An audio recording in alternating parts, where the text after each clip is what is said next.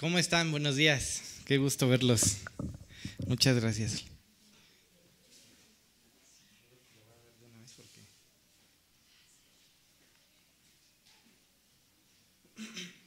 No sé ustedes, pero estas semanas me he enterado de varios enfermos con problemas de la panza. ¿Quién sabe qué andamos respirando, ah?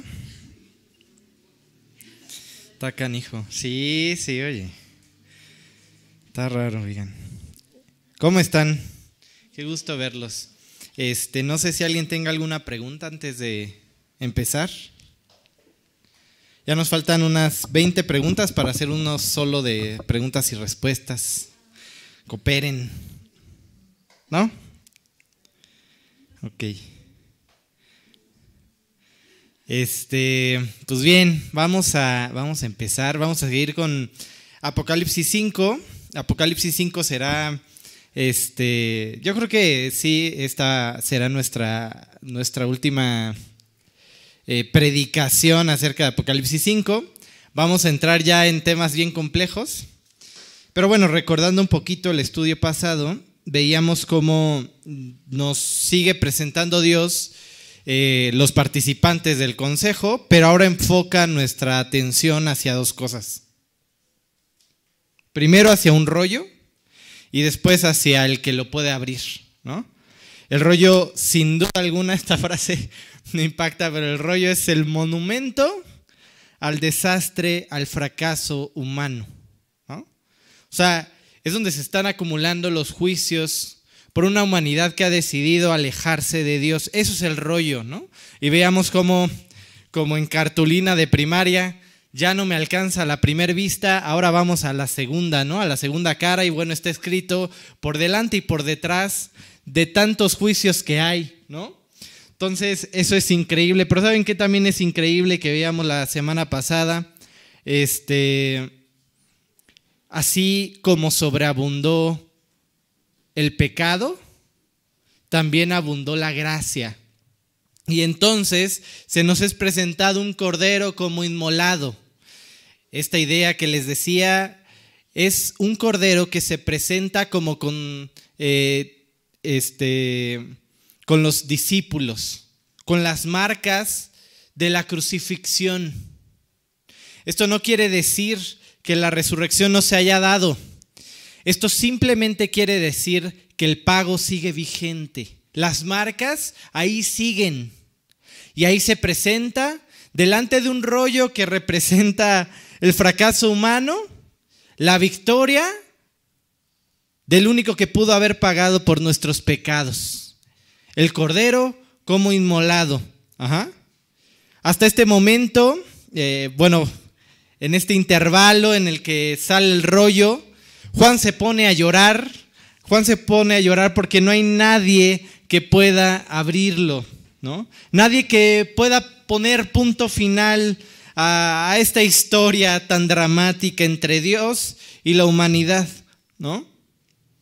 Pero su gozo, su llanto termina y su gozo se ve cumplido cuando ve al Cordero, ¿sí?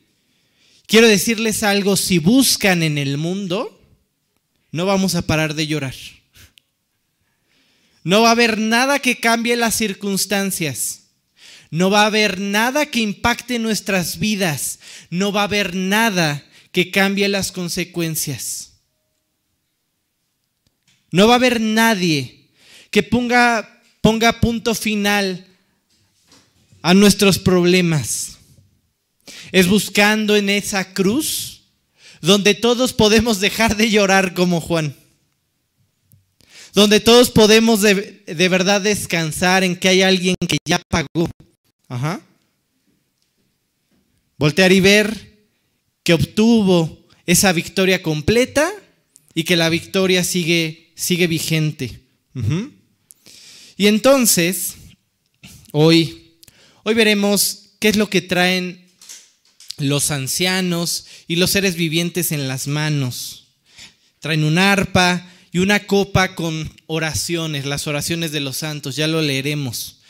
De aquí partiremos hacia la catástrofe. y se va a ir poniendo peor, va creciendo.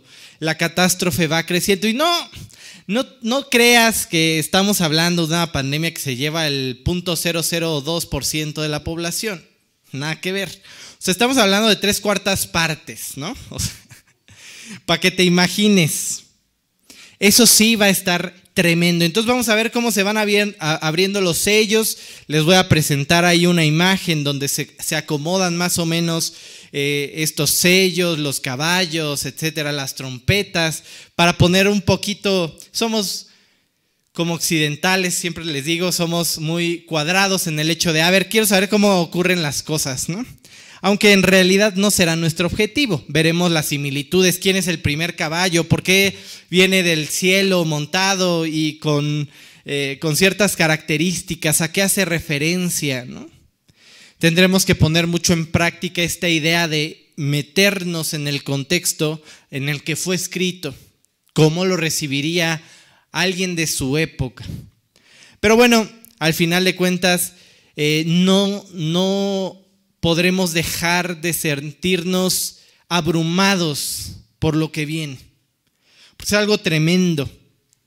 O sea, cuando uno voltea a ver la maldad que hoy se, hoy se, se, plantea en el mundo entero, es tremendo. O sea, tú ves una España donde los hombres, ya deja tú dejar su lugar, prefieren eh, declararse ante las autoridades como mujeres porque ellas sí tienen derechos, ¿no? Ahora en este país, ¿no? Y muchas otras cosas. Y voltear a ver eh, una humanidad que prefiere esconder sus, sus emociones, su tristeza detrás de, de la marihuana, de cualquier vicio, que ahora en muchas partes del mundo es legal, una humanidad que cada vez es menos empática con su entorno, entorno, estamos acostumbrados ya a no salir de nuestra casa, de nuestra casa somos huraños, y si como adultos ya nos pasó raíz de la pandemia, imagínate los jóvenes ahora encerrados en sus mundos, en sus juegos, en su mundo virtual y lo único que tienen de contacto con los demás es a través de redes sociales, ¿no?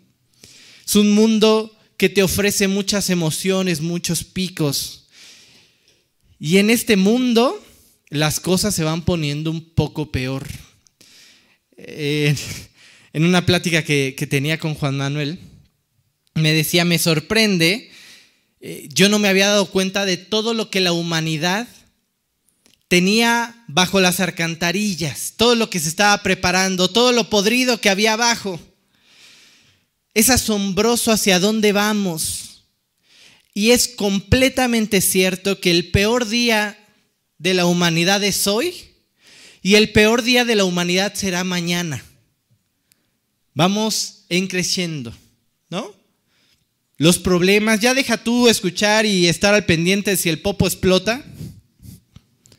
Pensar si a Estados Unidos se le va a ocurrir invadirnos como Afganistán. Lo que quieras. Ve, vete, vete a saber lo que venga en cuanto a guerras, terremotos, si los provocan o no, pues veto a saber, tampoco dice mucho la Biblia acerca de eso, ¿no? No, te dice quién los hace, solo que hay. Este, pero nuestros hijos, las nuevas generaciones, lo que les están enseñando. Me mandaban ahí unos flyers de ciertos eventos que iban a ver en la Ciudad de México de personas trans hacia los niños la aberración que estamos haciendo con ellos es inadmisible. Y van creciendo. Vamos a leer 2 de Tesalonicenses 2.7. Lo increíble, lo increíble es eso. No estamos en el tope. Va más. 2 de Tesalonicenses 2.7. ¿Quién quiere ser mi escriba hoy? Alguien con voz fuerte, ¿no? que, que lea bien. A ver, Oli. Ah, bueno, ya. Sí, sí, sí, dale, dale, dale.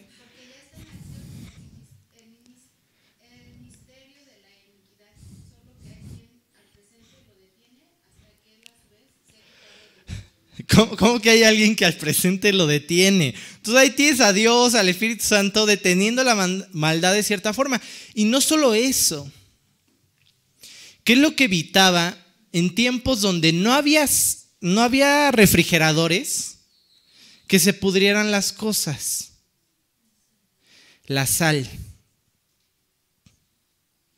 Entonces cuando Dios dice, oigan, compadres, el mundo allá afuera está tremendo. Y tienen que ser sal en este mundo. Y si la sal pierde su sabor, pierde su salinidad, no sirve de nada. Si nos mezclamos con el mundo y empezamos a traer todas las filosofías de allá afuera y decimos, bienvenidos todas las nuevas ideologías. Aquí, aquí te aceptamos. Aquí Eres especial. Y ponderamos pecados cuando la Biblia no lo hace. Un pecado es pecado y nos aparta de Dios. Nos condena a muerte. Cualquiera. No hay ninguno especial. Y entonces como iglesia podríamos caer en ese error de traer todas las ideologías del mundo y apropiarlas para que la gente venga para que no se sientan incomodadas, enfrentadas. ¿A quién le gusta que nos enfrenten? Reconocer nuestros pecados no es algo que se nos dé. Ahí tienes tantos matrimonios deshechos, por orgullo, por falta de reconocer, por yo no tengo la culpa. Y si la iglesia es capaz de hacer eso, entonces pierde su salinidad. ¿Y saben qué? El mundo se sigue pudriendo. ¿Se entiende la referencia bíblica? Somos sal. Es para que no huela hondo donde estás. Y de cierta forma esta idea de que la iglesia es usada por Dios a través del Espíritu Santo para detener el avance a una velocidad tremenda de la maldad. ¿Se entiende? Hay dos enseñanzas aquí. Este no es el tope se pone peor.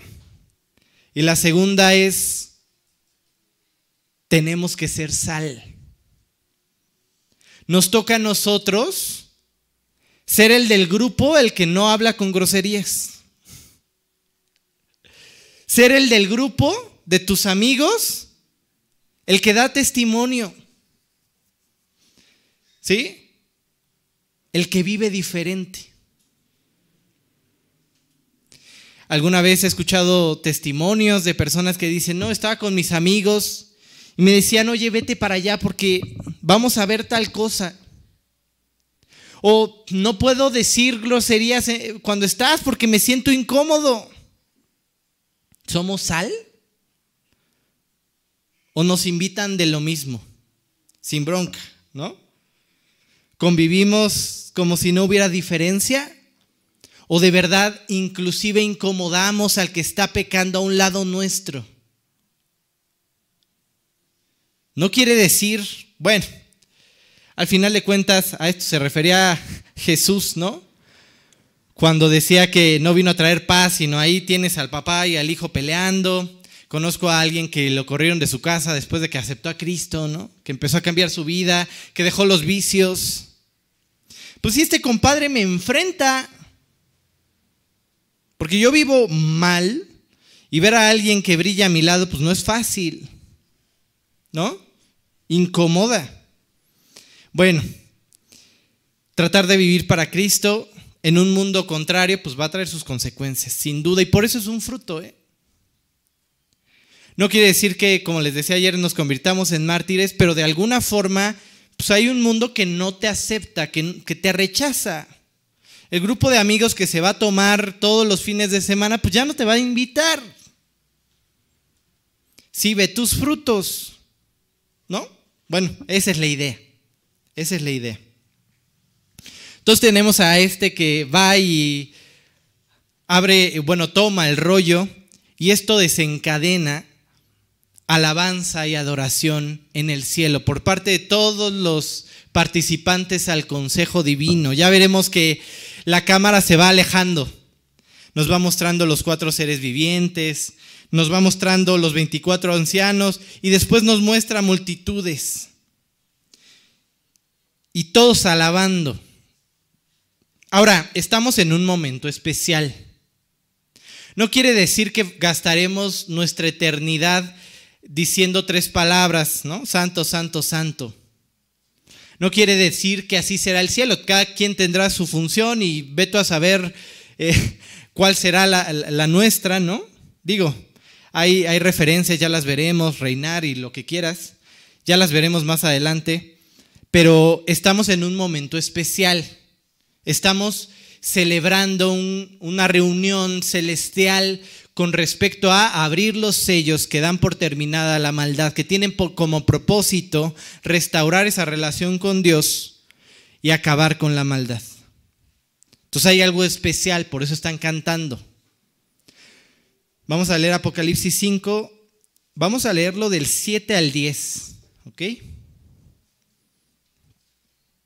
Apocalipsis 5 del 7 al 10.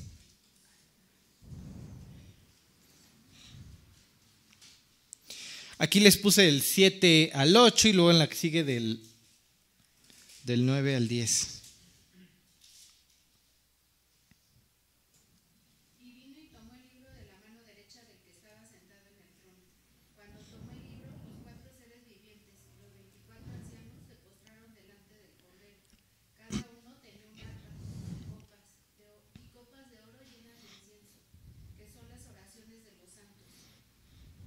cantaban un cántico nuevo diciendo, digno eres de tomar el libro y de abrir sus sellos, porque tú fuiste inmolado y con tu sangre compraste para que Dios, agente de, para que Dios, agente de toda tribu, lengua, pueblo y nación, y los has hecho un reino y sacerdotes para nuestro Dios y reinarán sobre la tierra.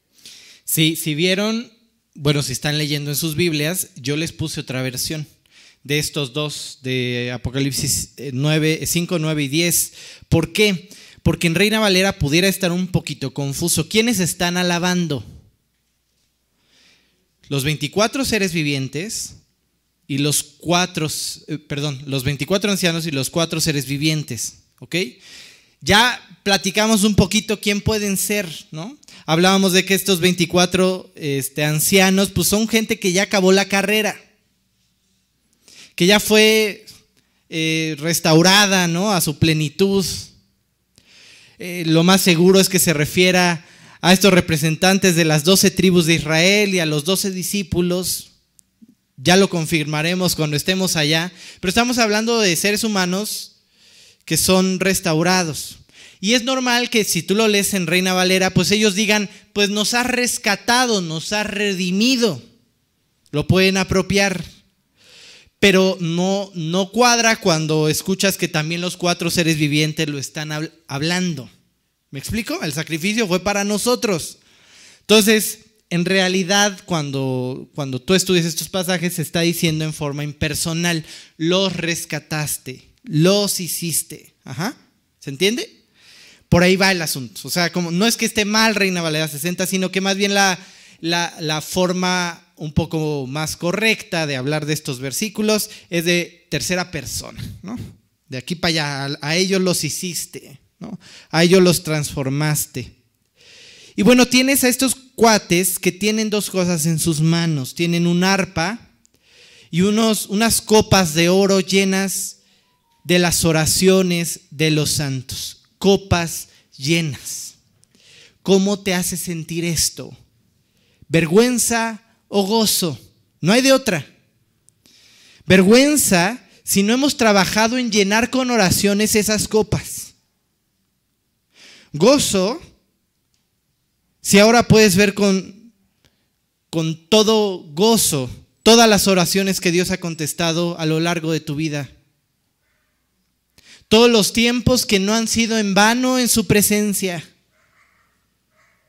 Todos esos tiempos que han transformado tu día a día después de doblar tus rodillas. Estas copas están llenas en este momento que estamos estudiando, estudiando, contigo o sin ti, conmigo o sin mí. Podremos ser parte de aquel momento si hoy somos hombres de oración, mujeres de oración si oramos sin cesar. Esto es lo que lo determinará. ¿sí? Y esto hace fluir las cosas. La oración, la oración es más que tu botón rojo para emergencias. La oración es tu relación con Dios. La oración determina cómo estás viviendo tu día a día. Ahorita vamos a meternos en materia, pero también determina lo que está sucediendo en el cielo que se refleja en la tierra. ¿Se acuerdan cómo se manejaban las oraciones eh, en el tabernáculo? El sacerdote agarraba eh, un incensario, se ponía a orar, ahorita vemos un poco más de detalle, y derramaba ahí el incienso en unos carbones encendidos y esto subía. ¿Quién es el sumo sacerdote? Cristo. Entonces nuestras oraciones propician un ambiente en el cielo de olor, de olor grato. Le dan a Cristo una copa de incienso llena para ser derramada en la presencia directa de Dios. Y sin oraciones, nada pasa en el cielo con respecto a nuestra vida. No hay incienso que derramar y por consecuencia nada pasa en nuestras vidas. Lo que detona los milagros en nuestras vidas, los momentos de paz, de felicidad, de lo que quieras en nuestra vida. Las contestaciones son las oraciones derramadas en la presencia de Dios. Es lo que nos permite intervenir en el cielo. Es lo que nos está mostrando Apocalipsis. Apocalipsis nos está mostrando oraciones que aunque no lo creas, Dios no olvidó. Esto es asombroso. Porque todos hemos tenido esa frustración. Dios, ¿por qué no me escuchas? Siento que no me escuchas. ¿Dónde están mis oraciones? Y de pronto ves a los cuatro seres vivientes y 24 ancianos sosteniendo tus oraciones. Todas están aquí, ¿eh? Ninguna de tus oraciones la hiciste al techo. Todas son escuchadas por tu Dios. Digo, algunas las, eh, hacemos eh, un poco eh, guiadas por nuestro orgullo, lo que quieras. Tal vez esa donde pediste un Ferrari, pues no tenga que estar en la copa, ¿no? Se entiende, ¿no? Pero gracias a Dios por el Espíritu que traduce nuestras oraciones que a veces dan bandazos a, un lenguaje entendible. Dios lo que quiere es provisión. ya está harto de ir en camión, ¿no? ¿Me explico? Al final de cuentas, a lo largo de, a lo largo de este estudio, ten esto en mente. Dios almacena, tiene tus oraciones en sus manos. No están hechas al aire. Todas van a un Dios poderoso, misericordioso, el Rey del universo Dice, cada vez que oramos, intervenimos en el cielo y creamos el ambiente que propicia el ministerio de Jesús. A esto se refiere lo que les decía del sacerdocio. Tenían como propósito agarrar las oraciones de los israelitas y llevarlas a la presencia de Dios, el sacerdote. Ahora el sumo sacerdote tiene que hacer lo mismo llevar nuestras oraciones, nuestro clamor a la presencia de Dios. Y ahí tienes al Cordero esperando. Oye, pues no hay incienso, ¿eh? ¿No? hay incienso. Ahora, es interesante este pasaje porque usualmente cuando estudiemos más adelante, este, cuando describe un poco el cielo, cosas que hay ahí, usualmente son símbolos cuando te habla de materiales, de cosas, pues no tienes que imaginarte un helicóptero Apache cuando se refiere a ciertas plagas, pero lo que hace la Biblia es darte imágenes a las que las puedas asociar, ¿sí? Pero en esta ocasión sí se refiere al oro. O sea, sí son copas de oro. Y cuando tú estudias el oro a lo largo de la Biblia, se refiere simplemente a nuestra fe, que es probada y mucho más preciosa que el oro. ¿Qué es lo que nos lleva a orar? Yo siempre les he dicho que pocas manifestaciones más profundas de nuestra fe que cerrar la puerta de tu cuarto y orar en un cuarto, entre comillas, vacío, sin nada físico. Pocas manifestaciones tan profundas de tu fe como en lugar de ir a pedir este prestado al monte de piedad, dobles tus rodillas y te pongas a clamar. ¿Cuánto hemos aprovechado la oportunidad de llenar estas copas, de nuestras oraciones, de nuestro clamor? ¿Cuántas de nuestras oraciones están esperando ser dichas para llenar estas copas de aquel momento? Para impactar nuestras vidas, porque déjame decirte que el incienso no huele hasta que está en la presencia de Dios, comienza a oler desde que oras desde que el incienso se prende. De ahí va subiendo hasta alcanzar la presencia, esa es la analogía, ¿no? Olor grato en la presencia de Dios, sí, pero también tu vida huele bonito. Cuando oramos, ¿cuánto hemos aprovechado esta oportunidad? ¿Sí? Antes los israelitas, para ir a dejar sus oraciones delante de Dios, tenían que ir todos los días a ciertas horas, ya lo estudiamos alguna vez, dejar alguna ofrenda, ahí tienes a los sacerdotes haciendo sacrificios en dos momentos del día. Y entonces agarraban, este, estaban ahí en la fuente, en el altar de bronce, hacían el sacrificio, luego agarraban un pan, se metían ahí este, al, al altar este de, de los panes sin levadura, y le ofrecían a Dios y elevaban una oración a Dios y le decían, Dios, gracias por el alimento de cada día o danos hoy el pan de cada día. ¿Te suena? Y entonces oraban así, le agradecían a Dios, al Dios que había dado el alimento, la provisión. Y de ahí agarraban y tomaban una copa con incienso y se iban al altar del incienso, al incensario donde habían carbones encendidos y elevaban una oración por la comunidad que esperaba afuera, que no podía entrar. Y mientras todo, todo esto pasaba, el sacerdote tenía una cuerda amarrada a su cintura, con campanitas. Porque este, si este compadre se le ocurre entrar a la presencia de Dios sin haber arreglado, con pecado, Veto a saber qué más. Muerto. Ya no suenan las campanitas. Y esto significaba que nuestras oraciones no iban a ser derramadas en la presencia de Dios. ¿Te imaginas a toda la comunidad esperando a ver si esto funciona? Obviamente era un momento de descanso ver salir al sacerdote. Dios ya tiene mis oraciones en sus manos descansé.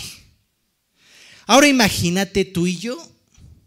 Tú y yo ya no tenemos que esperar a que el sacerdote salga, ir a un lugar, a un punto para dejar nuestras oraciones y esperar a ver que surtan efecto. No, dice la Biblia que tenemos acceso directo al trono de la gracia y ahí tú tienes al sacerdote que está esperando simplemente que ores.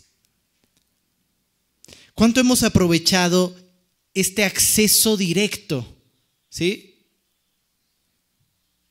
No hay otra forma de tener reposo en nuestras vidas. De afrontar un mundo cruel, difícil, lleno de enfermedades, de problemas, de violencia. No hay otra forma que saber que Dios tiene nuestra vida en sus manos, nuestras oraciones, nuestras peticiones, que se preocupa por nosotros, por contestarnos que pone a trabajar a los ángeles para contestar tus oraciones. Eso es lo que dice la Biblia. ¿Eso trae paz, descanso, un lugar de reposo en tu vida? Al contrario, si no lo hacemos, ahí nos tienes frustrados porque nada sale. ¿Sí? Nada sale. ¿Cuánto oraste esta semana? ¿Cuánto llenaste la copa? Imagínate que uno de los seres vivientes tiene tu copa. ¿Está vacía? ¿Está un cuarto? ¿Cómo está de llena tu copa de oración? ¿Cómo está tu vida de oración? Ahora no me malinterpretes. A todos nos cuesta trabajo orar. Nos pasa a todos. Todos tenemos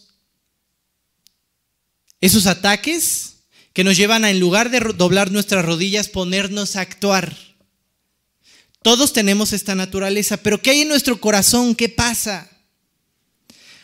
Aquí les ponía un versículo, les puse creo que del 1 al 10, pero nada, vamos a leer el primero. Va a hablar de Israel y de que no entran a la tierra prometida, no entraron a mi reposo. Tenían el camino abierto, podían entrar hace mucho, pero no entraron a mi reposo. ¿Por qué? ¿No? Hebreos 4, 1.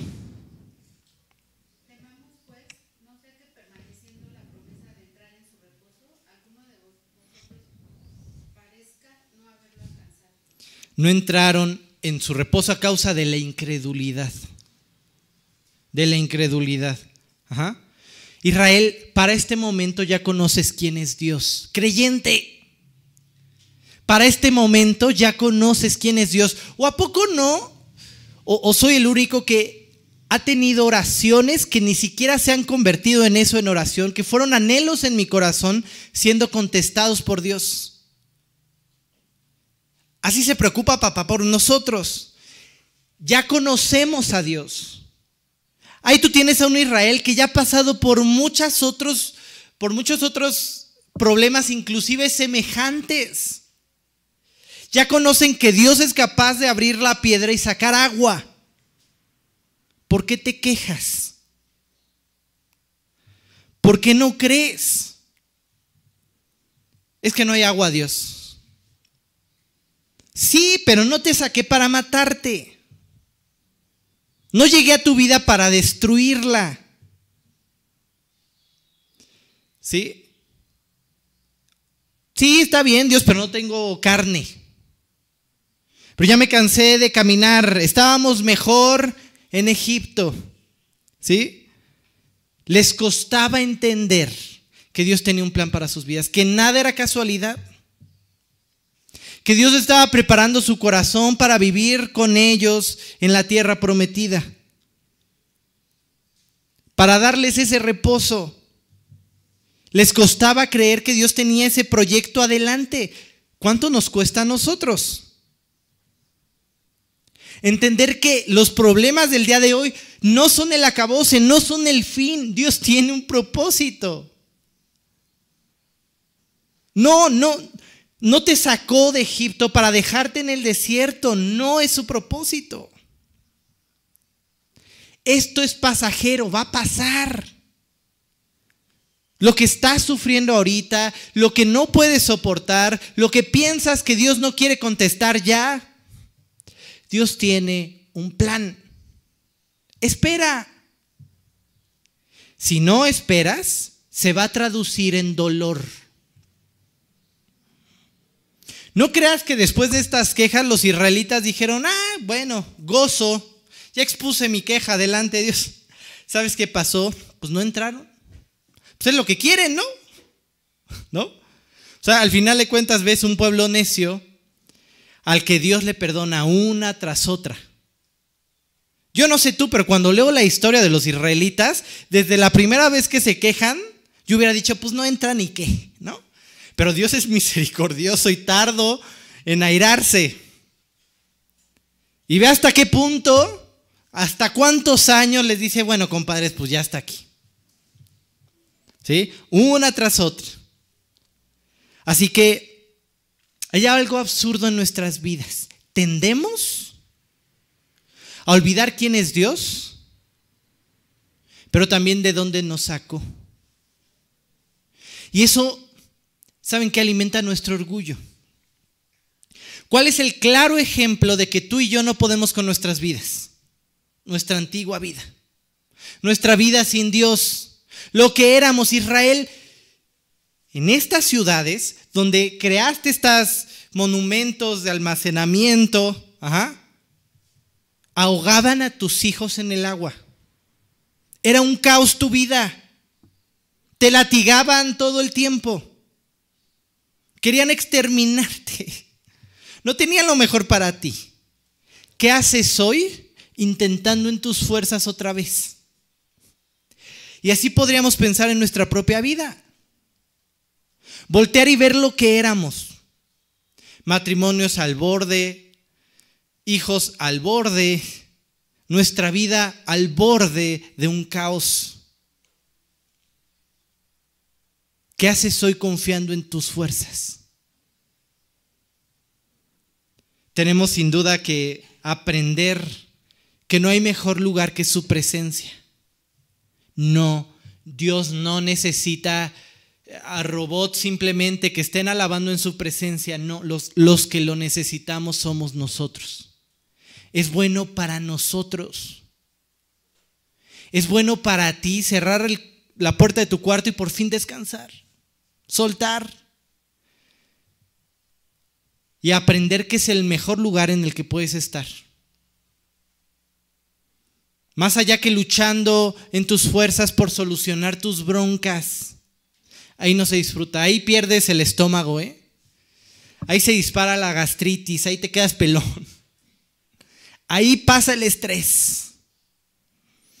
En su presencia, en su presencia hay descanso. Y es lo que dice este versículo, Salmo 84, 10. Porque mejor es un día en tus atrios que mil fuera de ellos. Escogería antes estar a la puerta de la casa de mi Dios que habitar en las moradas de mi Ahora, volteamos a ver nuestras vidas y vemos un caos, aún como creyentes. Testimonios destruidos, decisiones incorrectas, pruebas, tal vez ni las provocamos algunas y llegaron, ¿no? Ya me diagnosticaron con cáncer, ya me diagnosticaron con diabetes, con lo que quieras. Tal vez algunas cosas Dios las permitió y ya. Y volteamos a ver nuestra vida, malas decisiones y nos frustramos. Les tengo noticias, nos pasa a todos, ¿eh? A todos. Bueno, fuera que tomáramos todo el tiempo buenas decisiones, pero no. Somos seres imperfectos y también les tengo otra noticia. Dios no espera más de nosotros. ¿Cómo sabemos eso? Porque envió a su hijo. Sabía que no podíamos, ¿eh? Muchas veces esperamos a solucionar nuestras vidas para acercarnos a Dios. Voy a orar cuando esto se arregle, cuando limpie aquello. Nunca vamos a empezar. Nunca va a pasar. ¿Sí? Más bien saben qué tiene que pasar en nuestras vidas. Tenemos que entender algo. Hay cosas que no podemos controlar. Me explico. Ya te cayó Hacienda. Ya te cayó una auditoría. ¿Qué te toca? Pues júntate tus facturas, júntate tu contabilidad y hasta ahí, si cuadra o no, ve y descansa con Dios. Ya no puedes hacer más. Muchas veces tenemos que entender esto. Deja de frustrarte porque tus fuerzas no alcanzan. Tenemos que aprender a reconocer en el momento correcto que hasta ahí llega nuestra intervención. Y que de aquí en adelante Dios, tú te encargas. No puedo hacer más. No puedo transformar a mi esposa, no puedo transformar a mi esposo, no puedo transformar a mis hijos, no puedo quitar mi enfermedad. Estoy yendo a mis consultas, estoy siendo constante con mi dieta, lo que quieras. De ahí en fuera no puedo hacer más. Y si tú no te encargas, no pasa nada. Aprende a rendirte. Aprende a rendirte. No tienes idea de cuántas épocas en mi vida he, vivido frustrado, tratando de solucionarlo todo cuando 10 kilómetros atrás era el momento de cambiar de conductor. Este es en realidad el problema de Israel. Este es el momento, Israel, de ver actuar a Dios en tu vida. Porque apartados de Él, nada, ¿eh? Juan 15, 5.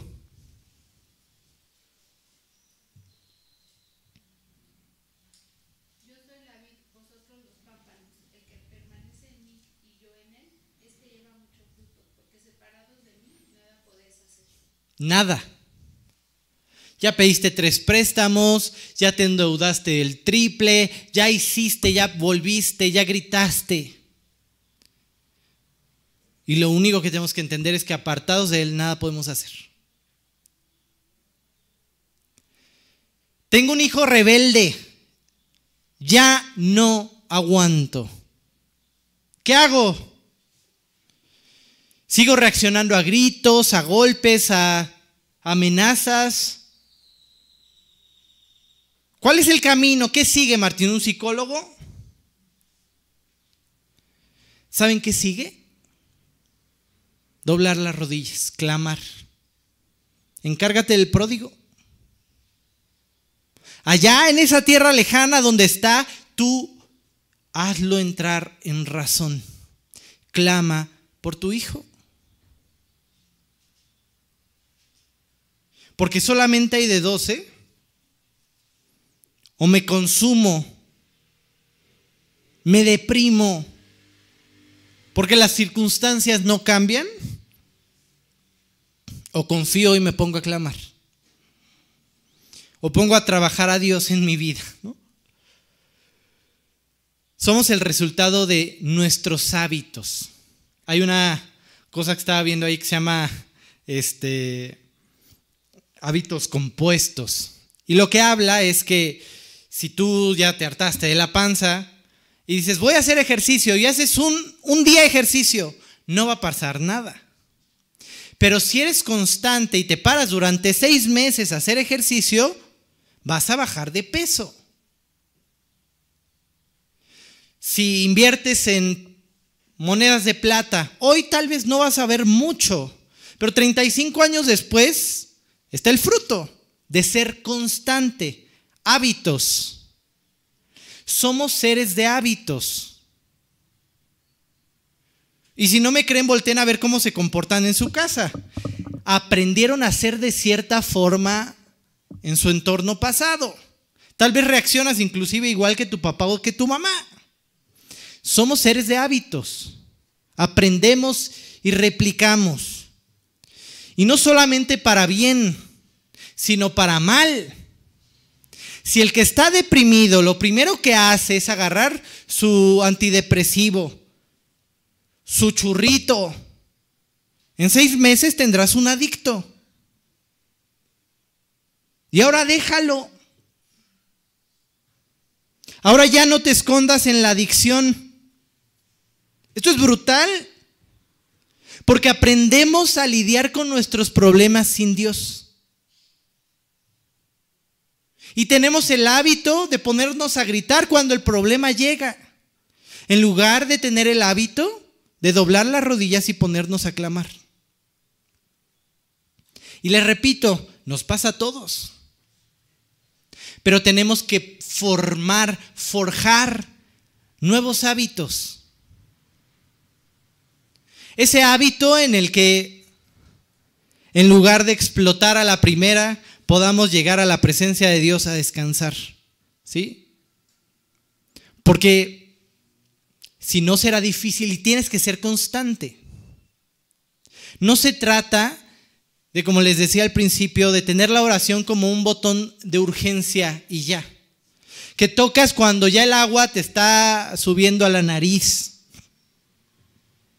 La oración tiene que ser buscada constantemente por nosotros, todo el tiempo. Orad sin cesar. Hay veces que no quieres orar, hay veces que no tienes según, según tu tiempo, pero tenemos que ser constantes. Y el propósito es generar un hábito. Un hábito en el que aprendamos a buscar a Dios como la primer solución. ¿Sí? Bueno, vamos a leer Salmo 5.3 y Colosenses 4.2. Ahora, ¿qué pasa cuando no eres ese creyente? Que cuando viene el problema, que cuando vienen las dificultades se pone a clamar. Usualmente, ¿qué pasa? Nos volvemos cada vez más quejumbrosos. Y aprendemos a eso. En lugar de agradecer por lo que ya tenemos, nos quejamos por lo que no tenemos. Y nos acostumbramos a, ese, a esa forma de vivir. Ahí tienes a los israelitas. Era su hábito quejarse. No tienen otra forma que reaccionar. Pero ¿sabes cuál es el problema? Lo están heredando. Y ahí tú tienes a la nueva generación, a la primera de cambio, ya se nos murió, murieron estos dos que fueron de gran testimonio, Josué y Caleb. Y viene la primera de cambio y trueno como palomita. Porque es lo que aprendí, es lo que me heredaron, es el hábito que aprendí, es la rutina en la que vivía, queja tras queja. ¿Qué están escuchando nuestros hijos de nosotros? Cuando vienen nuestros problemas, ¿qué escuchan? ¿Qué ven? Bueno, propiciemos este hábito de buscar a Dios, porque es bueno para nosotros, descansas, empiezas a oler bonito, empieza a oler el incienso, este incienso sube a la presencia de Dios y comienza a hacer trabajar a, a los ángeles inclusive. sube hasta la mismísima presencia de Dios. Y no solo eso, ese incienso que sale de tu habitación cuando oras comienza a impactar a tus hijos. Vamos a leer estos dos versículos.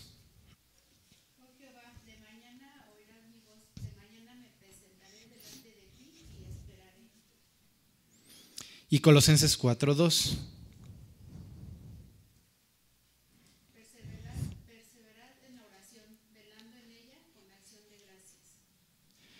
Así es. Entonces es algo que necesitamos como creyentes. Necesitamos eso, descansar en Dios, ¿sí?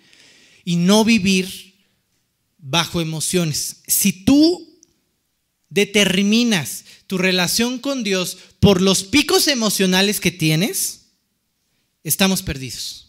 Este mundo te ofrece eso, grandes momentos de éxtasis. La música, las películas, toda nuestra relación son simplemente picos de energía, de euforia.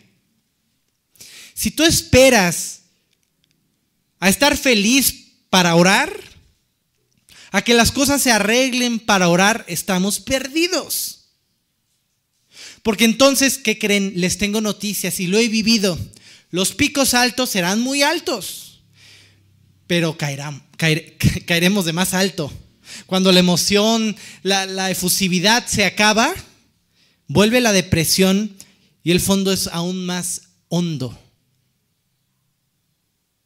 ¿Sí? La oración no está determinada por tus emociones, por si quieres o no. La oración debe de estar determinada por nuestra necesidad y todo el tiempo lo necesitamos. ¿Sí? Si decidimos abandonar esa oración, entonces comenzaremos de nuevo a vivir frustrados y ese fondo será más hondo. No tienes idea de cuántas veces he platicado con creyentes, inclusive al borde del suicidio. ¿Cómo puede llegar alguien a eso? Teniendo libre acceso al trono. Obviamente hay muchas cosas que interfieren y cada caso es independiente, Pero lo increíble es cómo dejamos que el tiempo pase para ir y descansar. Para ir y dejar nuestras broncas en su presencia. Vamos a leer números 16 del 1 al 2. ¿Saben algo? Cuando como creyentes elegimos como primera opción no ir con Dios y doblar nuestras rodillas y orar y clamar, estamos mandando un mensaje horrible al mundo, a nuestros hijos, a nuestros discípulos. Le estamos diciendo Dios no sirve.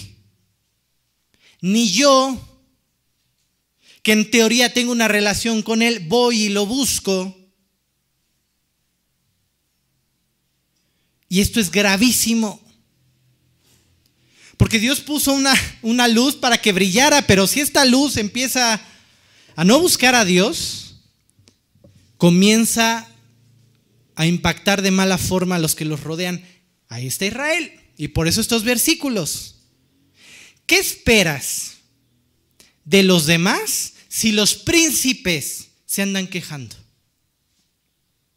¿No? A ver, vamos a leer números 16 del 1 al 2.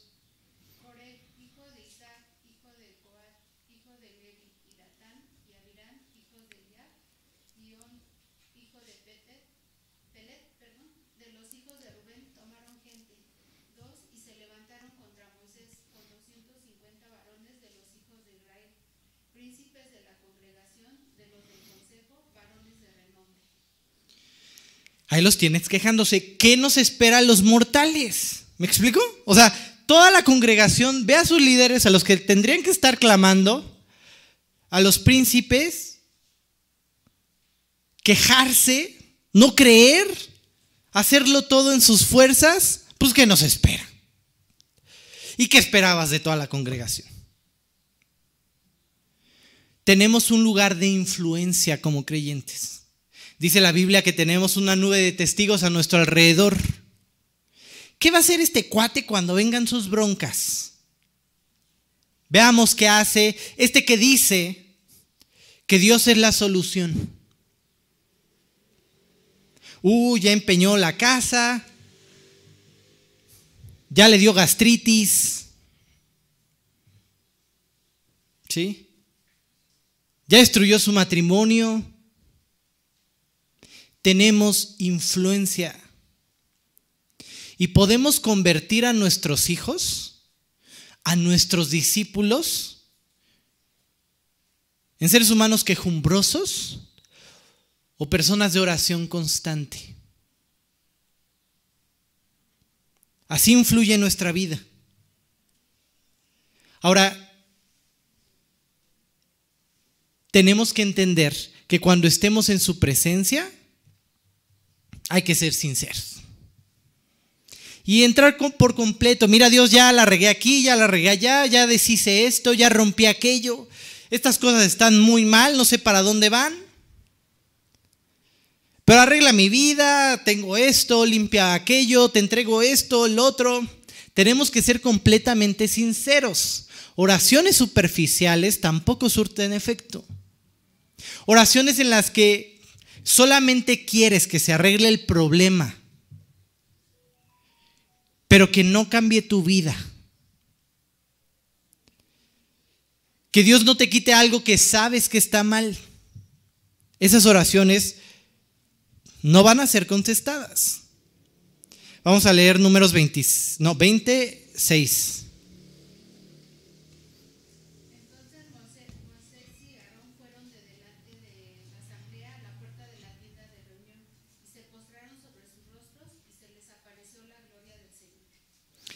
¿Qué hicieron mal aquí? Moisés y Aarón tienen el sacerdocio. ¿Por qué se quedaron en la puerta? Hay oraciones en las que le decimos a Dios, Dios, de verdad ya no quiero esto, pues suéltalo. Sí, pero ya no lo quiero, Dios, de verdad, quítalo, pues suéltalo. No, de verdad, Dios, te, te estaba diciendo que de verdad quiero tu voluntad pues suéltalo. En realidad no queremos. No entramos por completo. No abrimos nuestro corazón, limpia, órale, ya. Tienes que barrer aquí, allá, trapearle, pues hazle.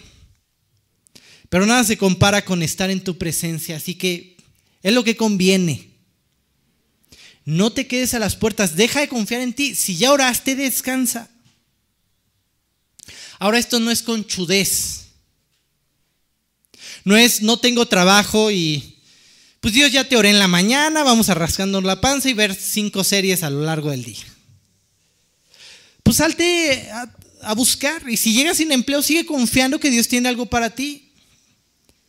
Eso es el producto de la oración, descanso, no en tu cama.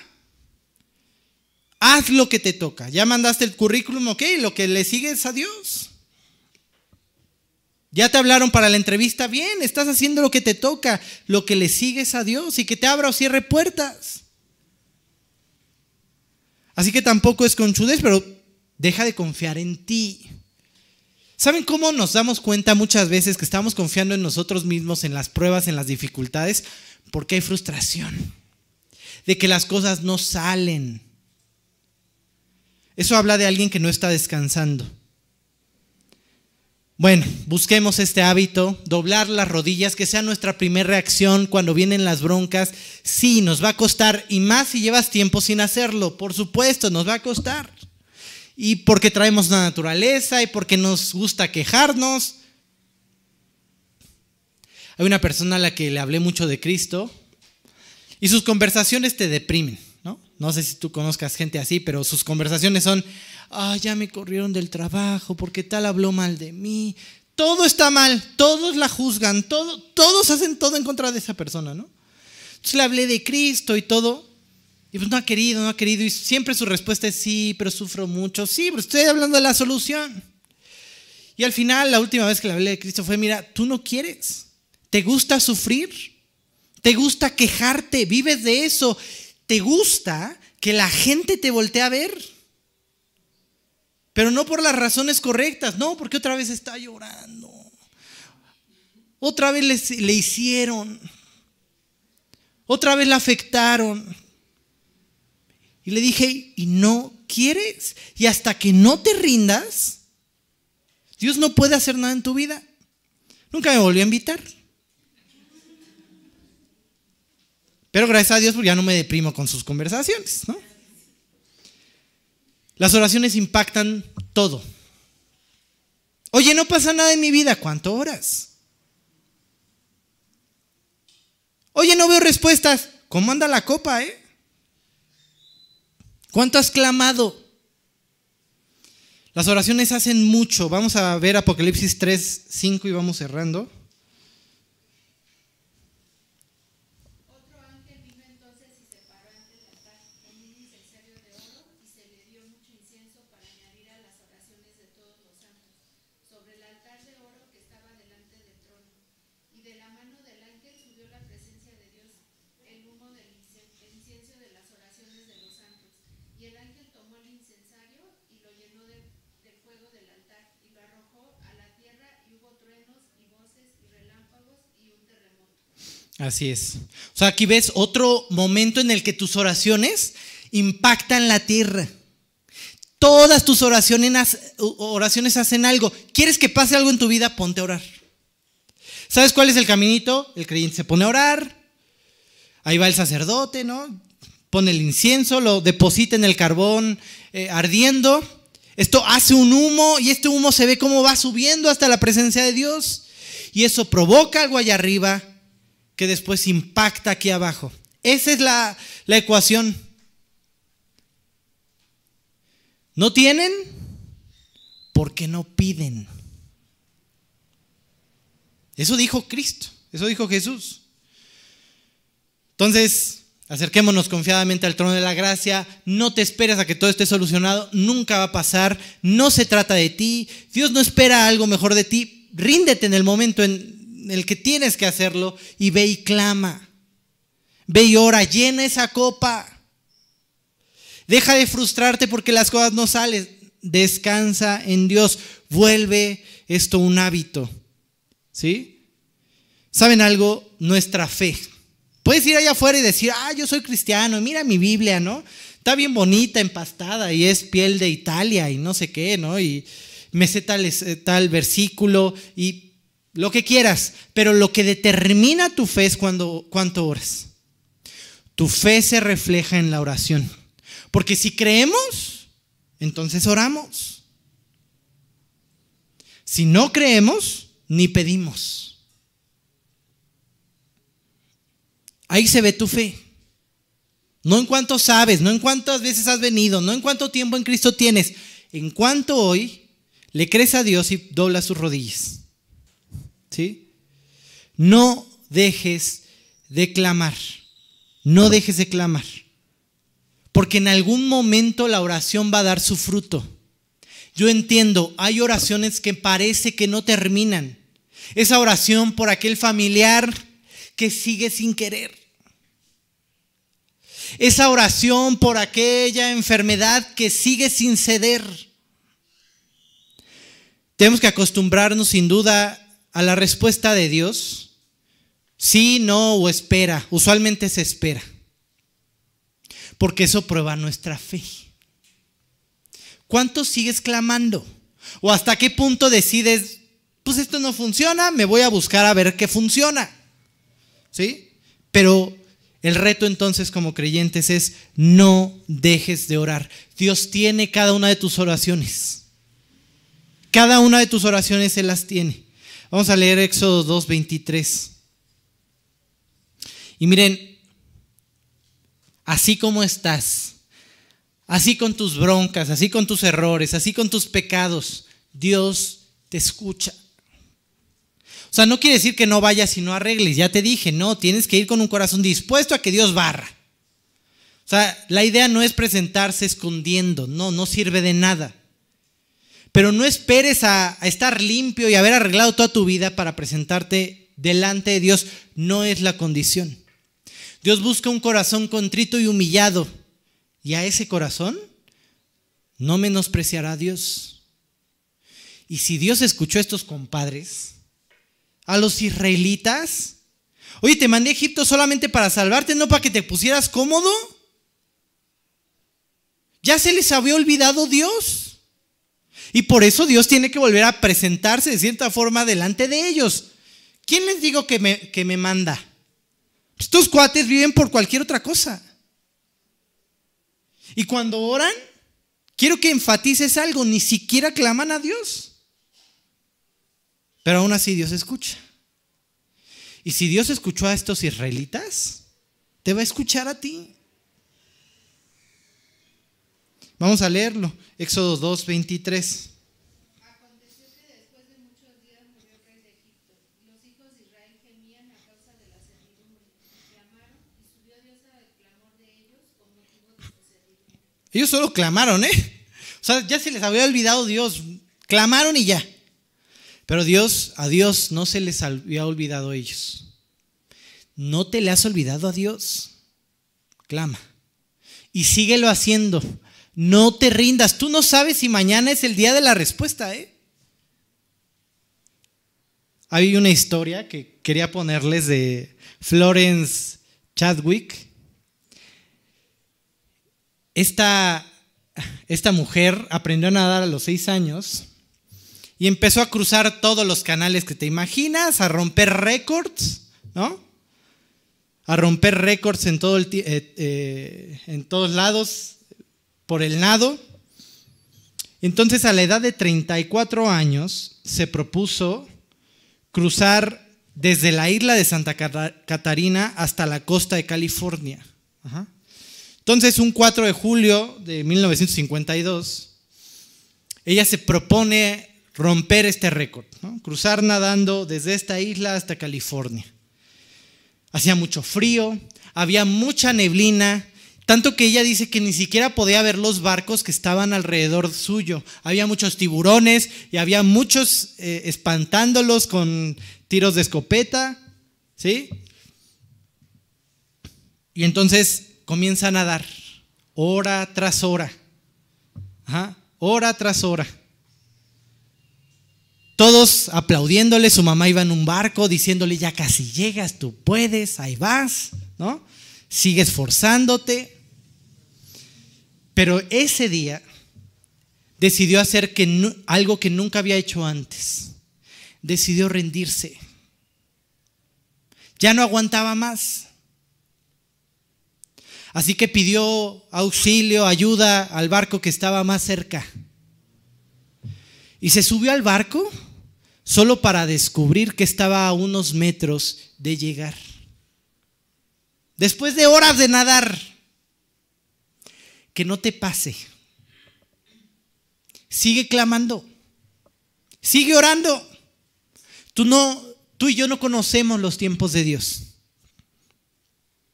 No sabemos si el día de mañana es el momento de la respuesta. Sigue clamando. No queremos subirnos a la barca y ver que estábamos a punto de llegar. Y que todo el esfuerzo, ni modo, ahí se quedó.